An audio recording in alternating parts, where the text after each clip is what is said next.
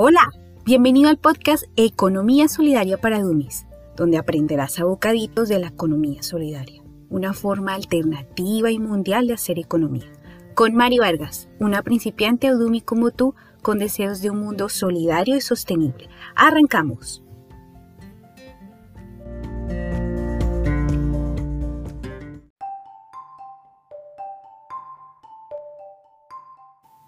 Hola, este es nuestro tercer episodio y hoy he querido romper el formato convencional de nuestros podcasts y hemos traído nuestra primera invitada, con la que tendremos una charla bien cálida y bien solidaria. Ella es Angie González, quien trabaja dentro del mundo cooperativista y que creo es la persona más indicada para hablarnos de la solidaridad desde una de las entidades de la economía solidaria, las cooperativas. Hola Angie, un gusto tenerte aquí con nosotros. Hola Mari, gracias por la invitación y un saludo especial a todos los que nos escuchan en este momento.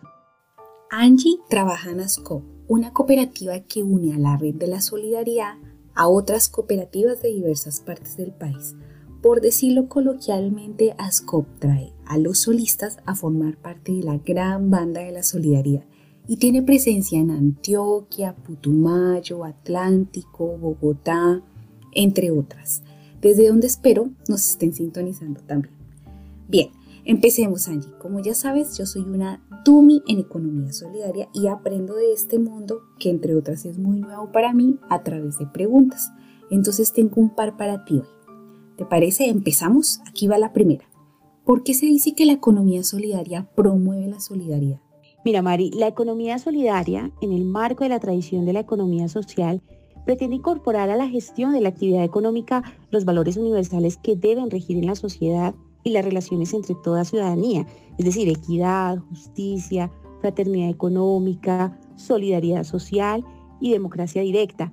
Y en tanto en una nueva forma de producir, de consumir y de, de distribuir, se propone como una alternativa viable y sostenible para la satisfacción de las necesidades tanto individuales como globales, aspirando a consolidarse como un instrumento de transformación social.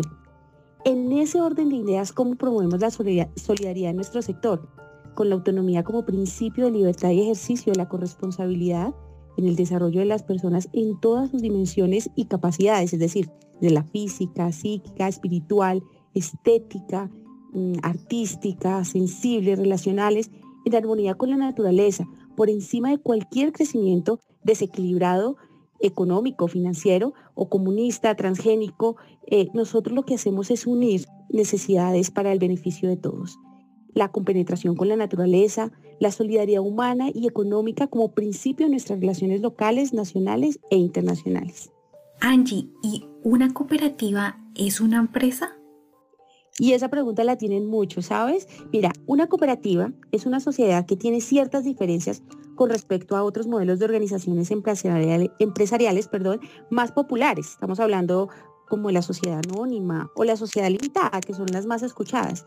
La principal diferencia de la cooperativa es que está compuesta por personas que deciden asociarse entre sí, de manera que todas ellas conforman en partes iguales la organización creada. Las cooperativas, al ser una sociedad con fines empresariales, tienen que contar con una serie de estatutos en los que se deben establecer cuestiones como el nombre, el tipo de sociedad, la duración prevista de la misma o el objeto para el cual se ha creado la cooperativa.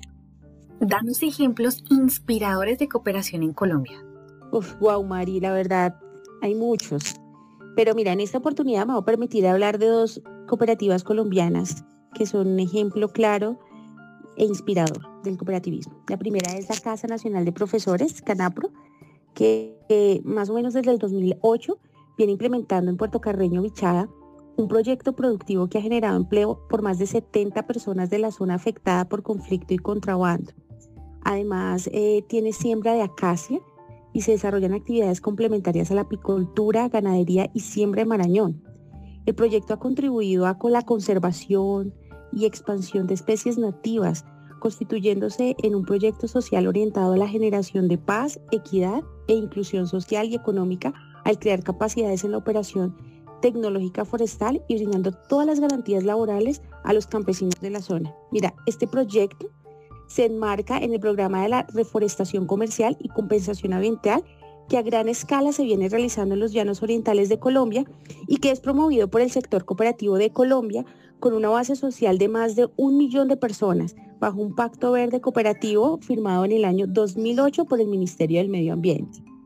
Y mira, me voy a permitir también contarte otra espectacular. Se trata de la fundación que nació hace 10 años, hace 10 años, es la fundación de COPSERVIR con su, eh, con su marca comercial La Rebaja.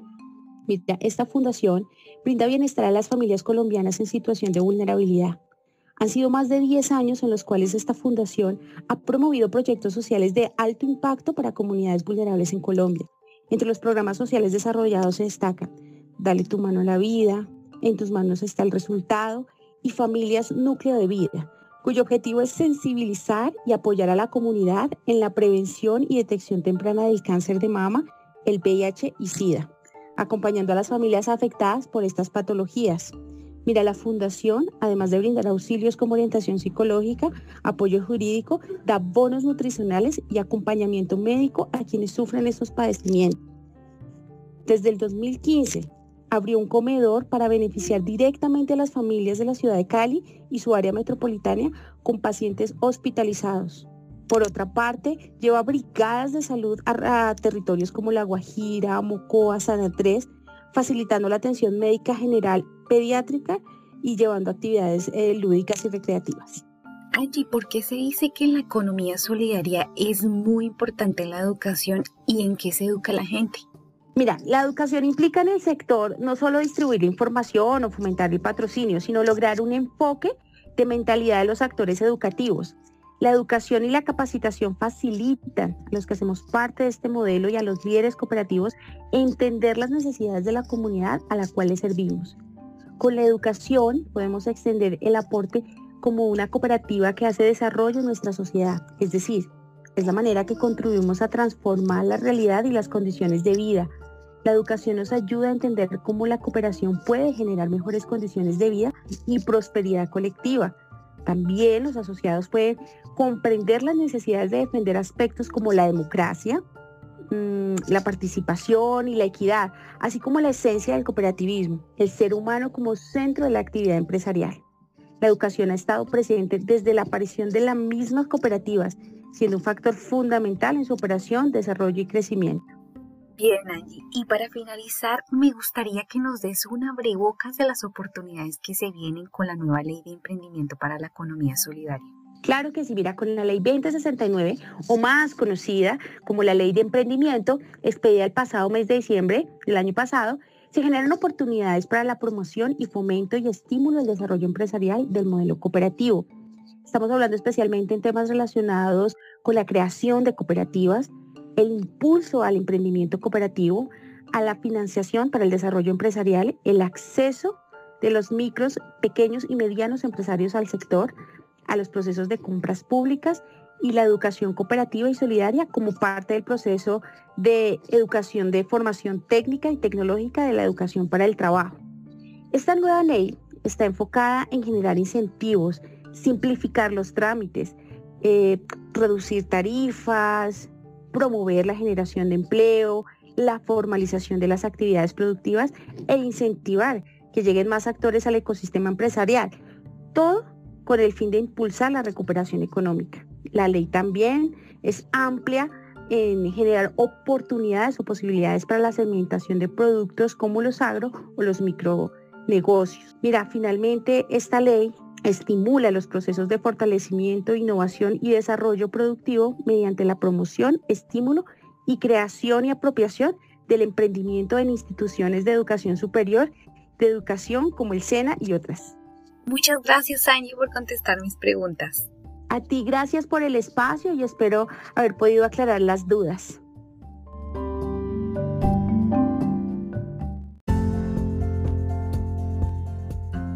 Con esta invitada tan especial desde el mundo solidario de las cooperativas nos despedimos. Recordándote que si quieres tenemos una cita aquí para contagiarnos y aprender de economía solidaria. Escúchanos mientras vas en el bus, de camino a la vereda, al pueblo, sentado en tu ordenador o desde tu celular mientras descansas. Nos vemos en el cuarto episodio. Hasta pronto.